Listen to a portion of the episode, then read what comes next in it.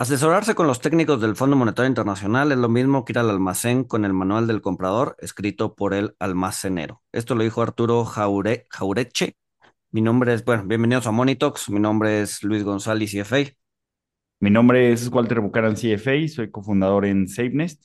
Y como adelantó un poquito Luis, hoy vamos a estar hablando de Argentina eh, y pues quién mejor que alguien local. Para esto te invitamos a Gustavo Nefa, que es licenciado en Economía de la Universidad Nacional de La Plata, tiene un máster en Dirección Bancaria del CEMA en conjunto con el MBA de la Universidad de Rochester, Nueva York, y actualmente es socio de Research for Trades, liderando un equipo de siete analistas de mercado.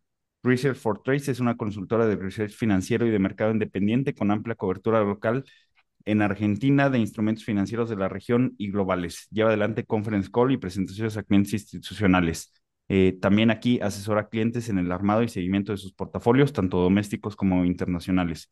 Actualmente es profesor en materia de finanzas corporativas, administración de carteras de inversión, eh, evaluación de activos financieros, de proyectos de inversión y finanzas internacionales en diversos MBAs y cursos de posgrado en Buenos Aires y en el interior del país. Eh, también es profesor en otras instituciones, eh, por lo cual me imagino que eh, también le apodan el profesor.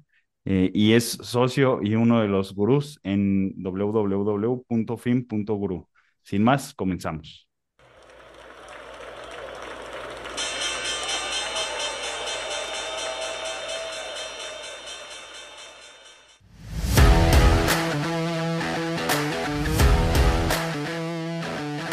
Monito, el otro lado de la moneda.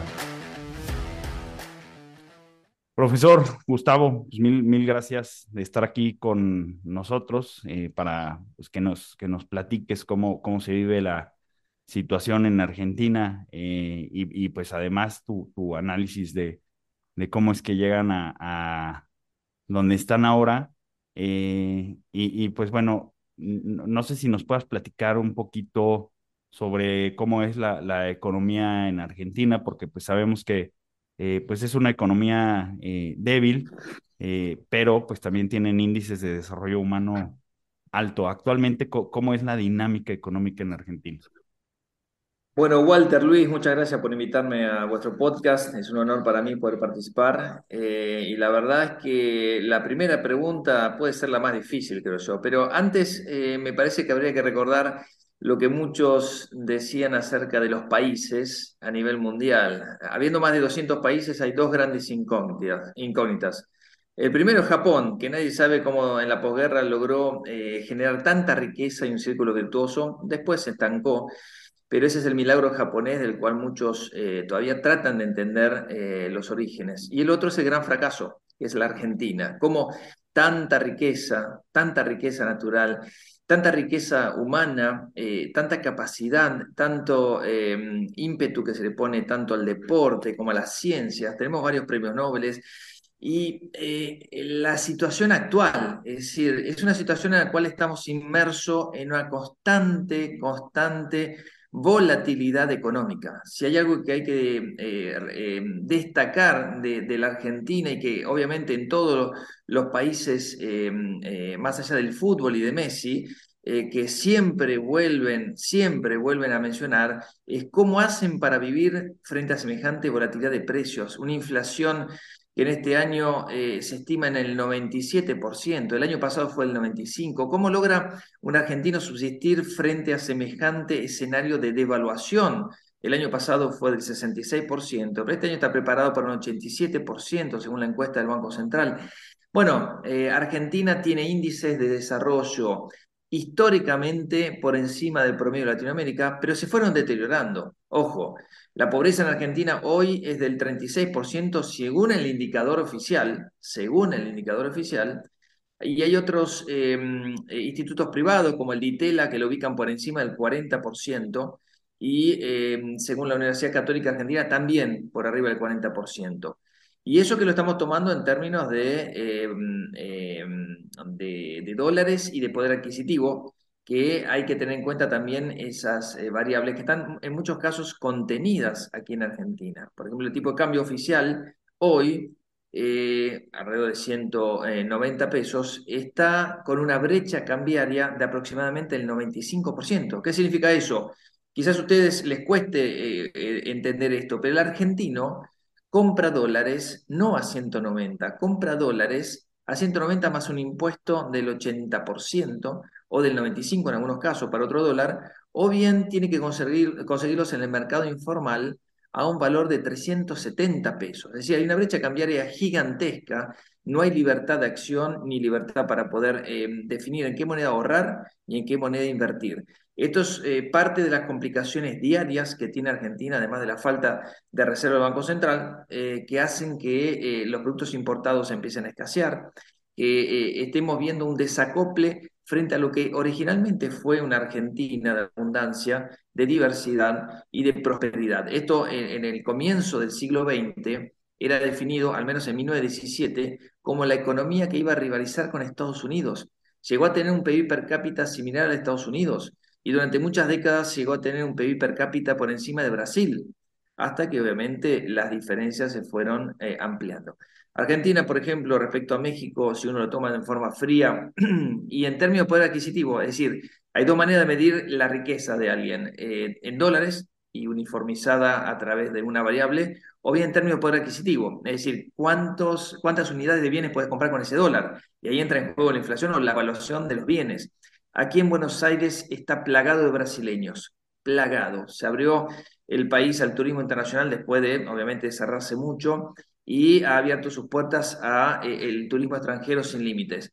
Bueno, eh, lo que ha descubierto el, inversor el turista y los inversores extranjeros es que Argentina quedó baratísima. Los invito a recorrer en algún momento esta hermosa ciudad, pero Argentina, así de barata y atractiva para los ojos internacionales, ha quedado totalmente relegada del nivel de precios a nivel internacional. Y Argentina, por ejemplo, versus México, tiene un PIB per cápita, sí, en términos de poder adquisitivo, un poquitito más arriba que el de México, de México 23 mil dólares contra 20 mil dólares anuales, pero en términos per cápita y medido en dólares constantes, está por debajo. Y ahora, a ver, tocaste el tema de, del tipo de cambio, eh, que pues tienen, tienen 80, 90% de, de impuestos.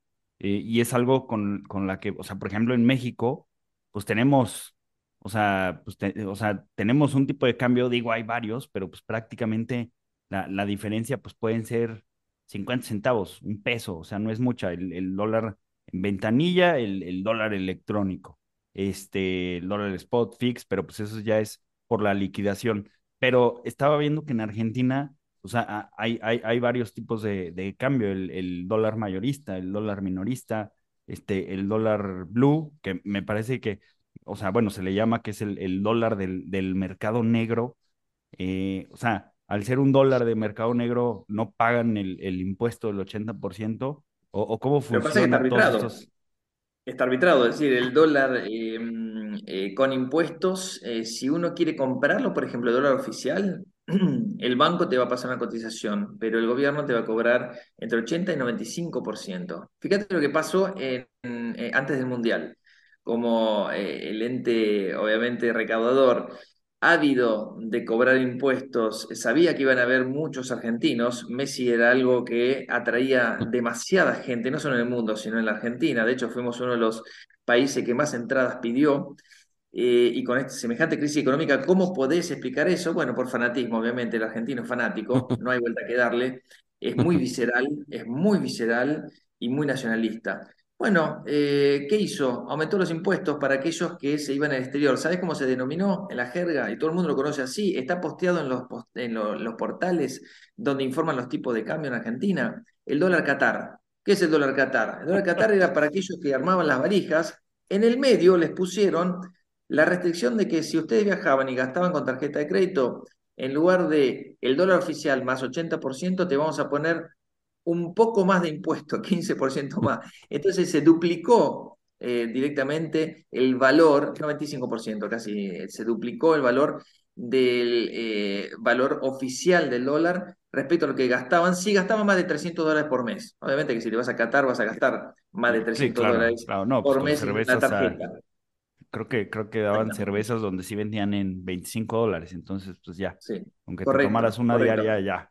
Este... Y aún así existe lo que se llama el rulo o la especulación financiera más básica. Si vos tenés ingresos en, blancos, eh, en blanco, podés pagar em, con pesos el, equivalente a ese dólar más impuestos, si no gastame de 300, el 80% aproximadamente de impuestos, y te haces de dólares, de em, dólares que en el mercado informal valen más.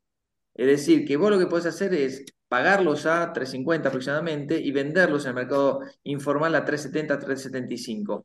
El argentino sobrevive. El argentino es, una historia de supervivencia. Entonces lo que hacen muchos es eh, aprovechar estas asimetrías, desequilibrios que muchas veces eh, surgen y se dan en la economía como para poder rascar la lata, como se dice acá, y tratar de sobrevivir. Eh, un mecanismo de protección básico, básico es comprar dólares. Es el deporte nacional, eh, en muchos eh, episodios a lo largo de la historia argentina se ha intentado instalar la idea de la dolarización. De hecho, en Argentina, no sé si recordás, en los años 90 funcionó una caja de conversión. Un dólar equivalía a un peso. Y Domingo Cavallo, que fue el ministro de Economía artífice de esa caja de conversión, logró instalar esa idea, mucho más de lo obviamente permitido por lo que pasaba detrás en la economía, con déficit fiscal y con deuda en aumento, que un dólar valía un peso y había una caja de conversión que tu dólar valía un peso y te dábamos los dólares que querías por tu peso. Ese eh, momento fue un momento eh, que duró mucho tiempo y ese tipo de cambio barato, es decir, que nos permitía, digamos, viajar, nos terminó hundiendo por dos motivos. Uno, porque se importaba más de la cuenta, cualquier cosa, no se producía, se empezó a estancar la economía. Desde el año 98 hasta el 2001, que estalló la economía, fue una recesión constante y a partir del de, 2001 hemos visto en los mercados internacionales un super dólar, super dólar, no tanto como el de los 80, pero un super dólar mucho más fuerte en relación a los eh, valores internacionales que el que existe actualmente, ¿sí? que ya de por sí es un dólar eh, medio por el índice de XY muy importante, eh, ese índice llegó a 115 recientemente, ahora de puro hasta 103, pero ese valor varía, en ese momento valía 120 y terminó haciendo estallar por los aires a la Argentina. Imagínate que el intercambio comercial hacía que tuviéramos un, agujero de déficit de cuenta corriente fenomenal y con la deuda en aumento, con intereses, eh, hubo una crisis de balance de pago, todo el mundo empezó a retirar los dólares, los bancos tuvieron que cerrar las puertas, el sistema implosionó. Bueno, eh, esa es parte de la historia argentina. Gustavo, ¿cómo? Ok, eso, eso, es, eso es hoy, pero ¿cómo, o sea, cómo de ser la promesa de Latinoamérica llegamos a donde estamos ahorita? No, a ver, yo sé que estamos hablando de 50, 60 años de, de historia económica, pero, pero resumido, ¿no? O sea, ¿cómo, por, por, por qué dirías que, Argentina está así hoy y, y, y, y no logró ser la promesa que, que la gente esperaba? Bueno, logró ser una realidad y la promesa quedó trunca a partir del año 45. Eh, nacionalismo, peronismo. No sé si te suena, Luis, pero eh, en Argentina se instaló la idea del socialismo eh, como una manera de vivir. lo ha retomado el kirchnerismo y distintas formas de socialismo moderno eh, como una manera de solucionar las cosas. Yo creo que, yo creo que mm, eh, AMLO en, México eh, ha también tratado de instalar esa idea, pero tiene un capitalismo que funciona porque tiene una, una, frontera donde atrás tiene el país que genera el 20% de la economía mundial y con una riqueza per cápita eh, extraordinaria que tracciona y tracciona y tracciona. Y eh, eh, México creo que está bendecido por ese socio, ese socio tanto comercial como económico que tienen. Argentina tiene a Brasil, pero con tantas asimetrías es imposible de, de congeniar. Ni siquiera nosotros pudiéramos congeniar con Estados Unidos en algún momento si lo tuviéramos al otro lado de la frontera. Pero si ustedes me preguntan cuál es eh, el, em, el, origen o el artífice del fracaso, primero es haber instalado la idea de que a partir del 45, donde Perón dilapidó eh, literalmente las reservas que se habían acumulado después de haber exportado a, a, Europa tantos granos y durante la guerra haberse enriquecido, lo ha empobrecido en forma sistemática. En un comienzo el socialismo ha dado muchísimos avances en materia social. Nadie discute todos los avances que se dieron eh, eh, en cuanto a los derechos del trabajador y en cuanto a eh, el, proteccionismo para em, la familia. El tema es que cuando uno abusa de los recursos del Estado, creo que está pasando actualmente también, aparecen las consecuencias no deseadas. Las consecuencias no deseadas han sido, obviamente, un Estado que ha generado déficit que a su vez se monetizó y que a su vez generó una montaña de deuda acumulada para eh, honrar que eh, ha sido dilapidada en gastos improductivos. Eso es el artífice de la pobreza actual de la Argentina, que obviamente estaba destinada a tener otro, otro fin. Los que plantean hoy, en la antesala de unas elecciones presidenciales, octubre de este año, ideas liberales, lo que plantean es achicar el Estado. El Estado em, eh, funciona con un 20-25% de em, presencia del Estado en relación al PBI, estamos hablando de los gastos, y Argentina está funcionando con un 35%. Y si ponemos obviamente los estados provinciales y municipales, esta cifra llega muchísimo más alto. Eh, Argentina desde el año 2002 ha incrementado 10 puntos en relación al PBI su participación dentro eh, de la torta, ¿sí? Y repartir pobreza nunca ha sido, obviamente, el origen de la riqueza. Eh, nuestro problema es, creo que está en el inconsciente también de pensar que el Estado puede solucionar los problemas cuando no hace más que agravarlo cuando hay problemas, eh, la idea básica de eh, profundizar la presencia del Estado, cuando se nota en todos los aspectos que hay una ausencia total. Eh, el problema de Argentina es pensar también que el individualismo nos va a llevar a salvarnos, pero eso funciona cuando el capitalismo de mercado funciona detrás y no está funcionando.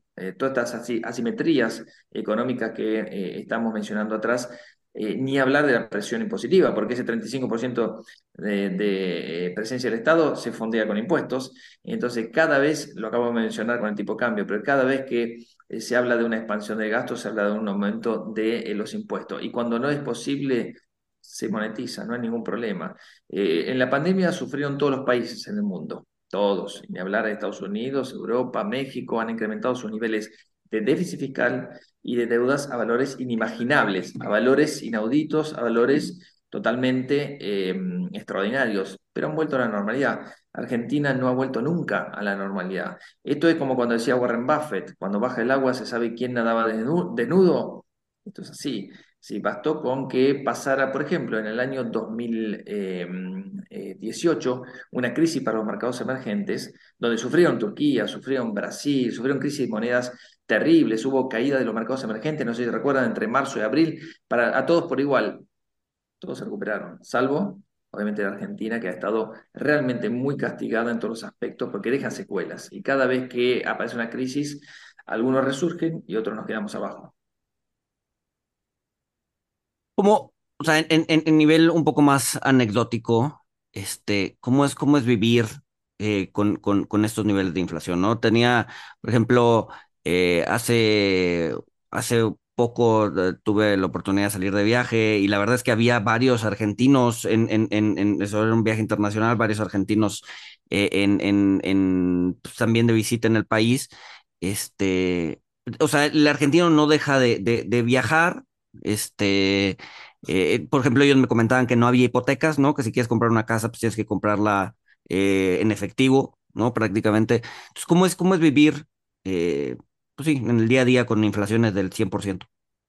Muy buena pregunta. Eh, yo te envuelvo a lo mismo. Eh, el argentino subsiste. Em, eh, Argentina es el único país del mundo, creo, que compras una licuadora en 12 cuotas y una casa en efectivo. Es parte, es parte de nuestra idiosincrasia. Es decir, los grandes gastos obviamente se hacen con dinero en efectivo por la falta de intermediación económica que hay, la intervención bancaria, la intermediación es eh, realmente paupérrima. Eh, si tomamos el nivel de préstamos hipotecarios en relación al PBI, creo que no llegamos ni al 3%. Em, hay, hay una desintermediación que forma parte de nuestra historia. En Argentina hubo un momento en el que no se devolvieron los depósitos. Hubo un momento que pusiste plata en una moneda y te devolvieron lo que quisieron. Entonces, em, esto forma parte también de la falta de intermediación, la desconfianza en el sistema financiero y el ahorro. Las cajas de seguridad en Argentina están abarrotadas, hay listas de espera, y en, eh, paradójicamente los mismos bancos, pero claro, es una actividad comercial donde no, obviamente, interfieren en la intermediación y en la, captación de préstamos y depósitos, eh, que es el quehacer diario de un banco comercial en cualquier economía mundial y que debe otorgar las soluciones para que la economía obviamente funcione. Sin un sistema financiero no hay aceite que eh, lubrique los engranajes como para que pueda generar riqueza ninguna economía del mundo. Ahora vos me preguntás cómo sobrevivimos con eso. Bueno, em, el, ahorro se hace en dólares. Los ingresos se captan eh, y se pagan en pesos, salvo aquel que exporta, obviamente, y que logra dólares. Entonces, la conversión es constante. Entran pesos, se generan dólares eh, como demanda. Eh, la demanda tiene una oferta que muchas veces está limitada, por eso los precios siempre van en aumento, porque el dólar es un bien más. Cuando suben los precios de la economía, retroalimenta el precio del dólar. Cuando el dólar sube, vía componente de los bienes importados, retroalimenta la inflación. Con lo cual es, es una economía donde eh, fracasarán siempre las estrategias de devaluación. Eh, por ejemplo, recuerdo en el año 98 la crisis rusa que generó una devaluación feroz en esa economía. Esa, devaluación fue la más exitosa del mundo, es decir, cuando no pasa precio. Cuando vos tenés una economía que devalúa su moneda y no pasa precio, se hace competitiva en ese porcentaje. Eh, Argentina, cuando devalúa, pasa precios automáticamente. Es una gimnasia eh, increíble. Muchos de los precios están fijados en función del dólar informal. O si no, hacen un dólar celeste. ¿sí? El dólar eh, informal se llama dólar blue en Argentina. El dólar oficial es el blanco. Entre el blanco y el azul está el celeste. Entonces, muchos de los eh, comerciantes que a veces reciben mercadería fijada a precio importado em, dólar oficial, eh, que son unos pocos que acceden a ese mercado, el mercado único y libre de cambio. Eh, por otro lado, eh, acceden a mercaderías como bienes de insumos para, su, para sus ventas a dólar informal, con lo cual aparece el dólar blue, el dólar blue y el dólar celeste en el medio. Por ejemplo, para transacciones inmobiliarias, muchas veces si el, que quiere comprar una propiedad eh, hace una oferta, lo hace al, dólar eh, celeste, que es una mezcla entre el dólar oficial y el dólar blue, para traducirlo a pesos, ¿no? Pero, lo paga, o sea, lo paga en pesos argentinos. Lo paga en dólares, en dólares. los préstamos hipotecarios, los pocos que hay, se otorgan en pesos, obviamente, con un ajuste por inflación. Sí, hay muchos préstamos hipotecarios que se han dado con eh, UVA. UVA es la unidad de poder adquisitivo, ¿sí? que está aplicada en función de la inflación eh, y ahora está atada también a la evolución de los salarios. Bueno, esa uva obviamente eh, se duplica de un año a otro y te produce una carga eh, enorme en, tu, en, tus finanzas personales. claro que muchos de los trabajadores están em, atados a la inflación vía paritarias, que es el ajuste que se le da de inflación todos los años a los salarios. Cada gremio acá en Argentina tiene un peso muy fuerte. En Estados Unidos, por ejemplo, los gremios no tienen tanta fuerza. Bueno, eh, los gremios acá en Argentina hacen que las empresas, en muchos casos, sean inviables, porque no solo eh, indexan, sino que tratan de indexar por arriba de eh, la inflación. Y por otro lado, el tema de las indemnizaciones son bestiales. Por ejemplo, en Uruguay, si mal no tengo entendido, es una determinada cantidad de salarios máxima con la que se puede indemnizar a un trabajador. Aquí esa flexibilidad no existe, con lo cual ningún eh, empresario está dispuesto a eh, incorporar un trabajador si no tiene obviamente la plena seguridad de que no le va a hacer juicio, que no, no existe eso, y si le dan realmente los números, con lo cual por las dudas marca un margen para arriba, que lo pagamos todos en sobreprecios, y hay una inflación constante, ¿por qué tiene que captar ese, em, ese, ese riesgo dentro del precio? Es lo mismo que decimos con las tasas de interés. Las tasas de interés son altas, claro, pero el riesgo es alto. El banco eh, tiene una probabilidad de, em, eh, de, incrementar su morosidad constantemente eh, porque digamos, el nivel de deterioro de las principales variables se va acentuando a lo largo de los últimos años. Eso produce una tasa de interés en aumento que refleja, obviamente, en ese margen financiero los riesgos del sistema financiero. Te doy un dato. El sistema financiero argentino eh, en lugar de captar depósito y otorgar préstamos, lo que está haciendo es invertir su dinero, no solo en la mesa de dinero, en, actividades especulativas, obviamente, como cualquier banco en cualquier lugar del mundo, sino que le pone al Estado la plata que necesita para financiar su déficit.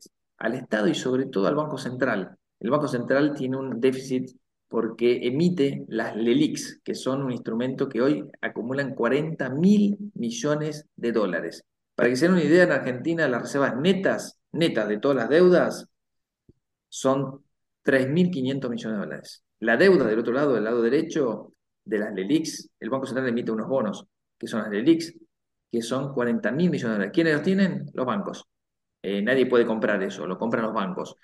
Eh, ¿Qué va a pasar? Nadie sabe. Es una eh, problemática que tiene enquistada la economía argentina que no se va a resolver y si se resuelve va a ser de manera caótica. Más inflación y más devaluación. Oye, Gustavo, regresándome un poquito al tema de, de, cómo viven los argentinos, o sea, por lo, por lo que me dices, el poder que tienen los sindicatos, que los salarios están indexados a la, a la inflación, es un poquito como lo que, lo que vivió eh, Alemania en, en Weimar, o sea, que tenían inflaciones muy altas, pero pues a la gente no le importaba tanto, entre comillas, porque también sus salarios pues seguían incrementando con la, con la inflación. O sea, no se da el caso, como tú dices, en Rusia, o inclusive lo hemos vivido en México, que, que pues la, moneda se, se deprecia o se devalúa y hay competitividad porque pues los salarios no, no, no incrementan eh, a la par o acorde. Entonces, en, en, Argentina la gente está acostumbrada o no, le o no lo ve tanto como un problema porque, porque es como, como la República de Weimar en, en la hiperinflación. O sea, tienes mucha inflación, pero pues te están subiendo el sueldo 90% al año, porque es la inflación. Sí, sí, sí, estoy entendiendo bien. Sí, estás entendiendo bien. Eh, no todos los trabajadores están sindicalizados, es un tema muy importante. Hay una economía informal que obviamente queda relegada. Por ejemplo, eh, los estatales eh, tienen una desventaja también porque el gobierno otorga siempre aumentos que están por debajo de la inflación, con lo cual licúa el gasto público. La licuación del gasto público es eh, una constante eh, manera de ajustar las cuentas públicas y eso está jugando en contra, obviamente, de los trabajadores, en este caso estatales. La economía informal en Argentina nadie sabe obviamente cuánto es, pero está en algunas actividades cerca del 70%, ¿sí? y en otras actividades mucho menos. El promedio estará entre 30, pero se acerca a 40% en los últimos años. Entonces, eh, casi la mitad de la economía en negro eh, significa que muchos de los trabajadores no acceden a esas indexaciones más que necesarias y justas para lo que es una economía, ¿no? Oye, y por ejemplo, Gustavo, aquí en, en México, eh, pues tuvimos en los noventas lo que, lo que se conoció como el error de, de diciembre, este, donde pues antes, antes de, diciembre de 1994, el tipo de cambio estaba eh, en, en, una banda eh, de flotación. Eh, después se, se, deja el tipo de cambio en libre flotación. obviamente, pues por problemas que tenía México de déficit, etcétera, pues hay una, pues como ya era, ya era libre flotación, hay una depreciación importante del tipo de cambio, muy, muy importante. pero después, o sea, bueno, ya, ya, ya lo comentaste tú un poquito, nosotros tenemos mucho comercio con Estados Unidos, etcétera, eh, pero pues con el, con el paso de los años, pues eh, se ve, eh, digo, obviamente hay algo de retrospectiva en lo que voy a decir, pero pues se ve que, que, fue lo mejor, o sea, pasar a, a un régimen de, de libre flotación. ¿Tú crees que si en Argentina, o sea, después de la caja de conversión en, los 90, etcétera, ¿crees que si hubieran pasado a un régimen de, de, libre flotación, eh, pues los problemas serían menos? O sea, se, se, hubiera, digamos, si hubiera el, libre mercado hubiera puesto en mejor lugar a, la economía argentina, o, definitivamente era algo imposible pensar en, en un tipo de cambio en libre flotación en Argentina. Tendría que haberse empezado a devaluar, porque mm, ¿qué es el valor de la moneda? Vamos a una pregunta más, eh, no, digo filosófica, pero básica, ¿qué es el valor de la moneda? Digamos, lo que debería reflejar la economía. La economía había empezado a tener, estamos hablando de los años 90, Argentina, estamos hablando de México también en su momento, ha empezado a reflejar un incremento de la deuda muy grande, había dinero para tirar por el, por el techo, entonces Argentina empezó a tomar deuda, deuda, deuda, deuda. Eh, empezó a pagar intereses cada vez mayores. Empezó a tener déficit fiscal, porque mm, el argentino se enamora del déficit fiscal, pensando muchos de los argentinos que no genera una consecuencia, porque eh, parece que el dinero eh, sale de un repollo y hay que gastarlo, o bien se lo pide, levantamos la mano y nos inundan de dólares en ese momento. Hoy Argentina perdió toda credibilidad por justamente pensar que el mundo tenía que financiarnos. Argentina vive por encima de sus posibilidades en las últimas décadas, constantemente.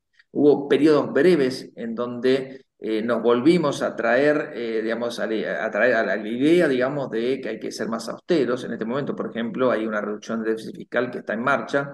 Eh, Macri en la gestión anterior había heredado 8 o 9 puntos del PBI de déficit fiscal, entre déficit fiscal, intereses y cuasi fiscal de la gestión anterior.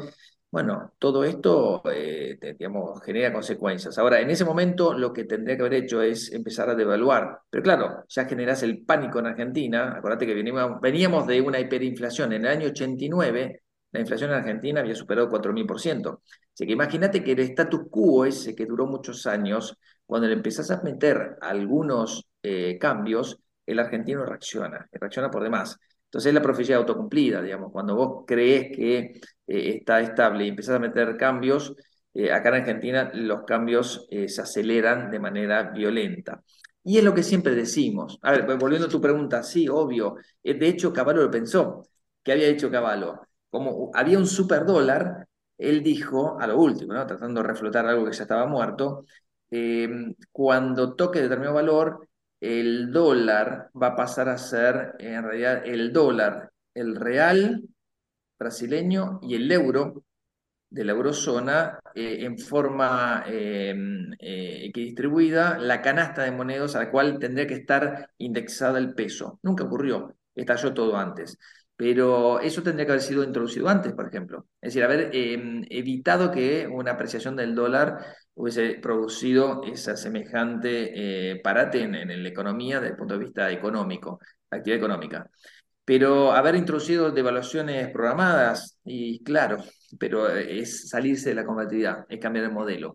Y ahí el overshooting que se llama, o la disparada del tipo de cambio, puede ser violento. Sí, de hecho fue, fue violento este, aquí en México, o sea, hubo, hubo una crisis, el, el efecto de Kila, que este, junto con el, el, bueno, un poquito después fue el efecto eh, vodka. De, de, hecho, o sea, tanto, tanto Luis y a mí, digo, éramos, éramos chicos, éramos niños, pero pues nos tocó eh, que nuestras familias eh, pues estuvieron en problemas con, con las hipotecas que se tenían en ese, en ese tiempo. Mucha gente pues perdió sus, sus, pues sí, perdió sus casas. Este... recuerdo, digo, en, en, anécdota, recuerdo que eh, ese diciembre 24 pasé Navidad en Estados Unidos. Yo llevaba mis dólares ahorrados. Este, gasté la mitad y regresé con la misma cantidad de pesos. Yo estaba feliz. Claro. ¿Pero qué comprabas? ¿Pero qué comprabas con esa cantidad de pesos? No, sí, sí, sí, sí, sí. Digo, tenía 15 años, ¿no? Entonces, o sea, yo, yo estaba feliz de que había, o sea, había gastado la mitad de mi dinero en Estados Unidos y había regresado con la misma cantidad de pesos. Sí, las ilusiones en materia monetaria son lo peor que uno le puede pasar. Em, aquí en Argentina, cambiando de tema y volviendo a la Argentina, em, la cantidad de planes sociales que están eh, otorgándose es ya eh, asusta, asusta y mucho porque eh, es una ilusión, porque al haber 100% de inflación, cuando uno le otorga ese, em, ese, ese aumento, ese, otorga esa dádiva de parte del Estado, y la verdad que empiezan a aparecer, digamos, eh, las asimetrías por otro lado. Eh, no, Macri, Macri, intentó, Macri intentó quitar muchas de esas.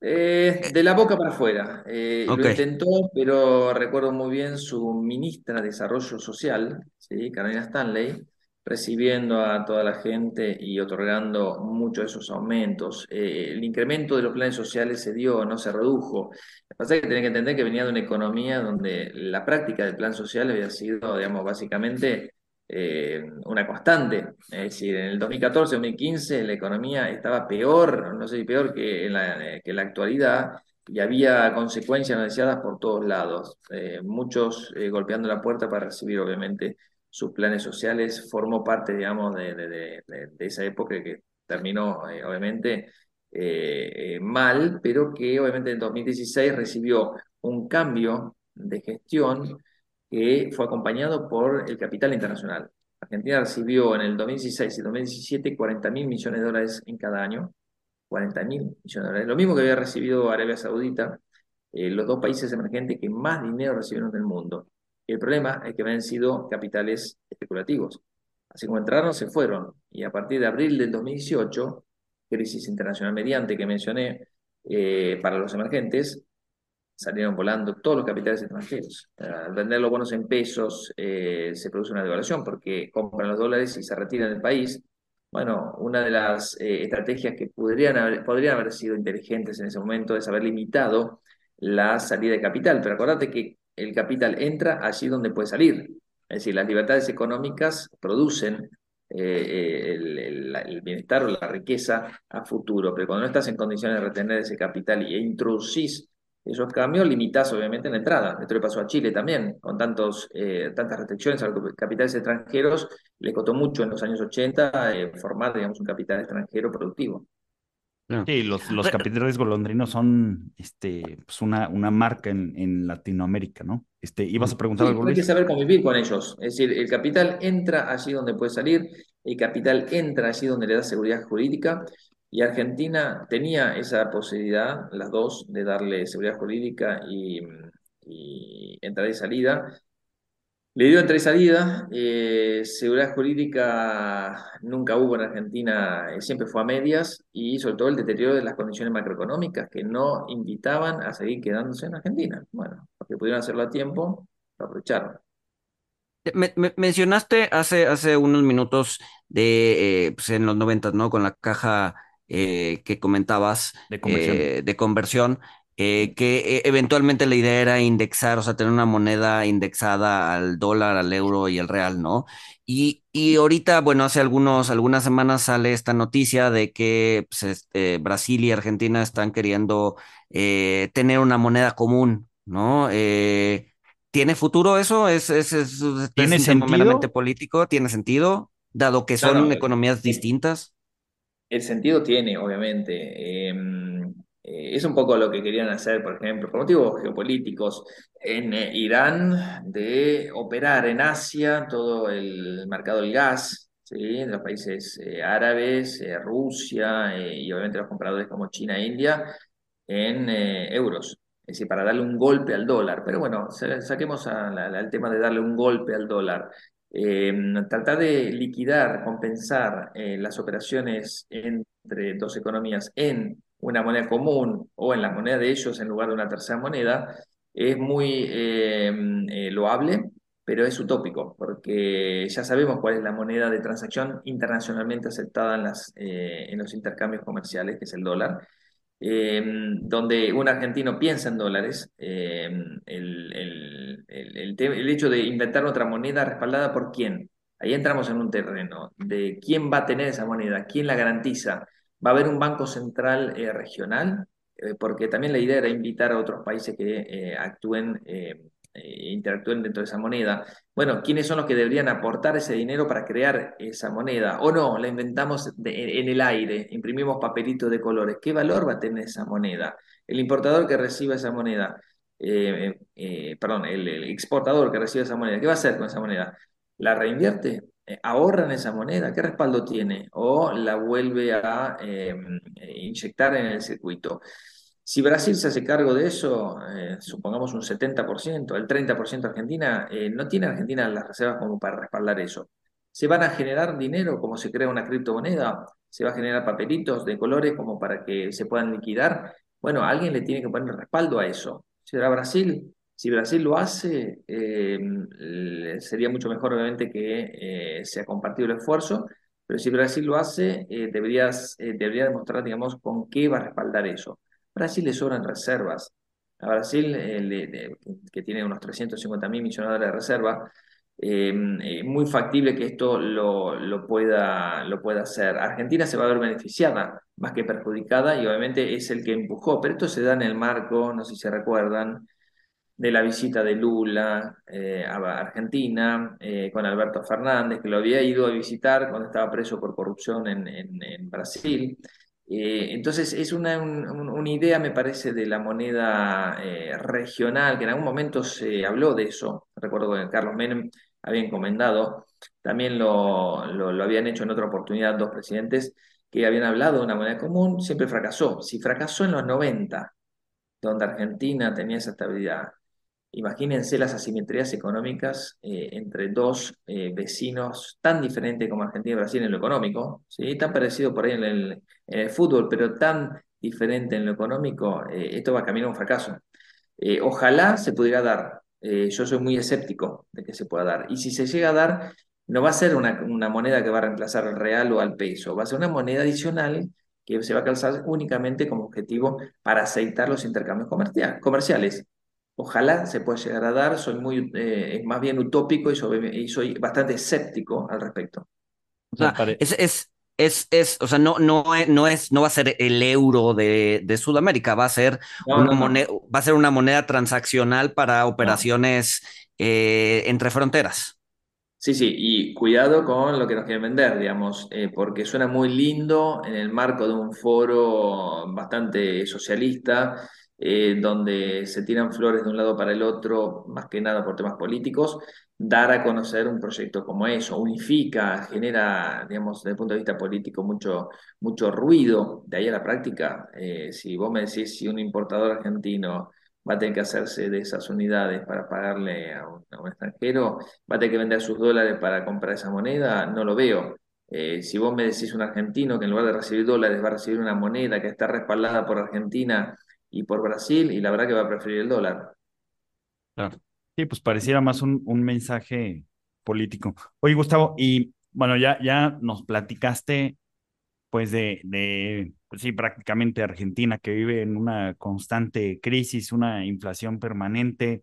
Eh, pero yo te preguntaría, ¿hay, hay oportunidades de, de inversión en Argentina a pesar de, de todo esto? ¿Hay sectores eh, que tengan, que ofrezcan una promesa de alto crecimiento? Pero claro que lo hay, claro. Argentina es una tierra para mm, donde todo es posible. Eh, no solo hablábamos al comienzo de esta charla de los recursos económicos que tiene Argentina, sino todo lo que pueda generar con su capital humano. Eh, todo lo que son las industrias de conocimiento son eh, hechas con programadores, eh, biotecnología, em, muchos de los em, emprendimientos a nivel tecnológico, con tecnología de punta, pero de servicios, Argentina es una, una, una, tierra ideal, tiene capital humano, tiene obviamente eh, un, ímpetu muy, muy importante reconocido a nivel mundial. Eh, fíjense el caso de Mercado Libre, de Globant, empresas que han estado haciendo un éxito a nivel global, enfocado en Latinoamérica, muy grande. Eh, pero hay muchísimo más unicornio. Argentina ha dado muchísimo más unicornio porque, porque se genera el valor afuera y no acá en Argentina. Ese es el tema. No, no listan sus acciones afuera, las listan acá. Pero más allá de eso, el, sector petrolero con vaca muerta, eh, gas natural y petróleo es el sector de mayor crecimiento, creo yo, en los próximos años. Es el que le va a tratar de competir al sector del agro eh, para la generación de divisas que tanto se necesitan. Si hacemos las cosas bien, está todo por hacerse. Eh, es un, digamos, es un, es una tierra donde hay muchas oportunidades por ese lado. todo lo que es energía, eh, Argentina va a tener, digamos, un, lugar privilegiado, me parece, eh, y hay muchos otros sectores también donde estamos totalmente eh, en pañales, como se llama acá, decir, hay mucho por hacer. Qué, qué, interesante, tecnología y energía. sí, este, tecnología y energía creo yo son los dos sectores donde Argentina va a dar la nota. Ni hablar de los recursos pesqueros, mineros, pero bueno, son temas que requieren, sobre todo minero, eh, petroquímica, eh, química, que requieren inversiones muy grandes que Argentina, obviamente, con este riesgo país de 2.000 puntos básicos, es muy difícil que lo logre. Claro. Tenían, eh, no sé, a ver, igual estoy, estoy inventando, pero tenían una reserva muy importante de, no sé si es shale gas o petróleo en, en como en la parte sur o norte o, central del, del país. Mencioné vaca muerta. Vaca muerta, es un área que está explotada. ¿Sabes qué porcentaje de vaca muerta está explotada? El 8% de la superficie. Hay empresas como, bueno, IPF, la principal operadora, la, de capitales nacionales, eh, en un 51%. Em, Vista Oil, ¿sí? del ex dueño, ex eh, CEO de, IPF, Galucho, que ha hecho con Vista Oil una, empresa muy competitiva, que está creciendo muy sanamente está el grupo Tecpetrol, también hay empresas extranjeras que se han movilizado acá. Recuerdo que desde el año 2014 se ha hecho un, acuerdo marco con Chevron que ha dado mucho que hablar, ¿eh? Eh, incluso secreto, porque en ese momento, como no había dólares y Vaca Muerta genera dólares, le habían permitido sacar los dólares y se había hecho un acuerdo eh, secreto. Bueno, muchas empresas internacionales eh, con un poquito más de seriedad, con un poco más de seguridad jurídica, con otro gobierno, lamentablemente hay que decirlo, pero con otro gobierno, van a estar dispuestas a invertir como realmente se merece, eh, que es una mina de oro. Argentina tiene la tercera reserva de petróleo de shale, no convencional, más grande del mundo, y la segunda de gas. Ok, ok. Oye, bueno, nada más un poco para, para cerrar y no quiero, no quiero dejar esta, esta, esta pregunta en, el tintero. Abrimos con una frase de, de un poeta argentino, Jaureche, no sé si estoy pronunciándolo bien, eh, que justamente habla acerca del Fondo Monetario Internacional, ¿no? Este, eh, y, bueno, se, se, llegan noticias de que pues, hay como una especie de relación o, amor-odio por el Fondo Monetario Internacional en Argentina. No sé si nos puedas explicar un poquito por qué eh, y, cuál, se, cuál, es, cuál es su estatus actual, ¿no? Sí, Argentina tiene un, programa eh, eh, económico vigente con el FMI. Durante muchos años no, lo, hubo porque había estado en problemas grandes. Esta deuda fue generada en la gestión anterior debido a la acumulación de deudas de la gestión anterior, es decir, esto es un pase de factura constante.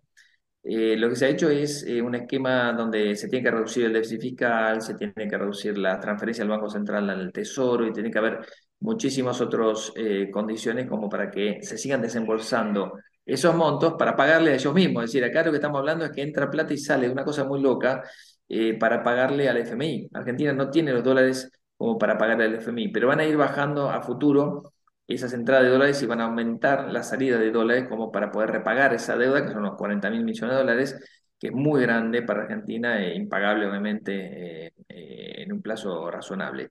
Eh, la mm, relación de amor y odio mm, con el FMI tiene que ver con un tinte político, obviamente, en el nacionalismo. Es decir, que te digan qué es lo que tienes que hacer en tu propia economía, que a nadie le gusta, qué es lo, lo, que, dice, lo que te dicen que es lo que tienes que hacer. El tema es que cuando no te das cuenta lo, tenés que lo que tenés que hacer y no lo haces, eh, aparecen los desequilibrios macroeconómicos. Entonces, eh, cuando Argentina pide eh, la plata para pagar sus deudas, el acreedor se, em, obviamente, pone las condiciones. Es un organismo multilateral.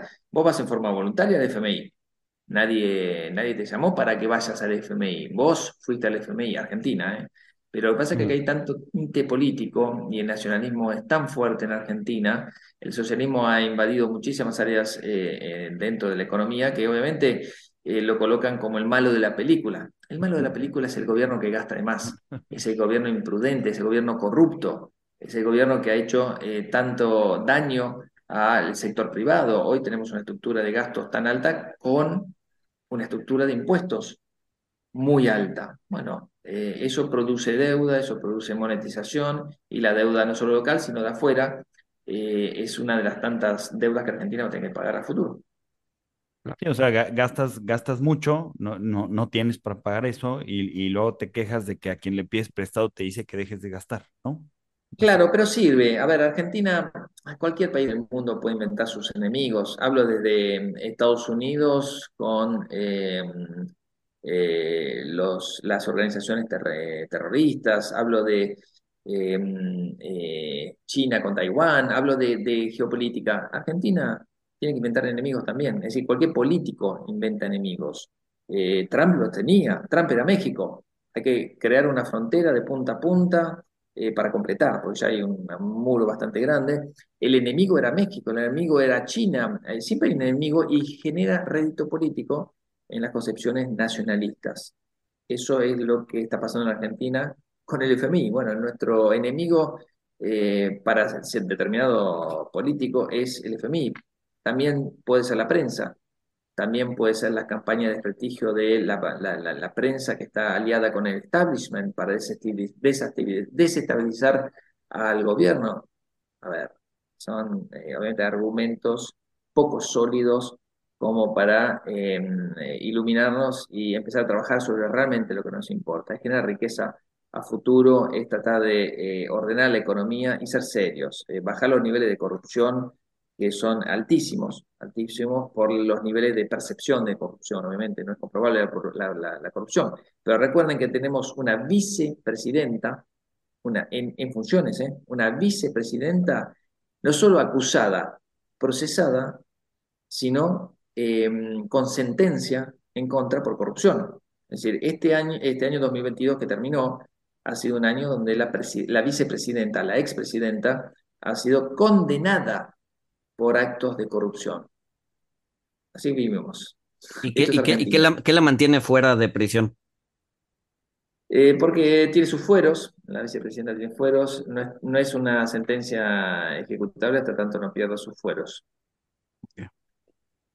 Ya, pues eh, se, nos se nos termina el tiempo. Eh, mil, mil gracias, Gustavo, por habernos acompañado. No sé si quieras agregar algo relevante de que, nos haya faltado eh, pues, tocar algún punto, este, o no sé si tengas otra pregunta, Luis.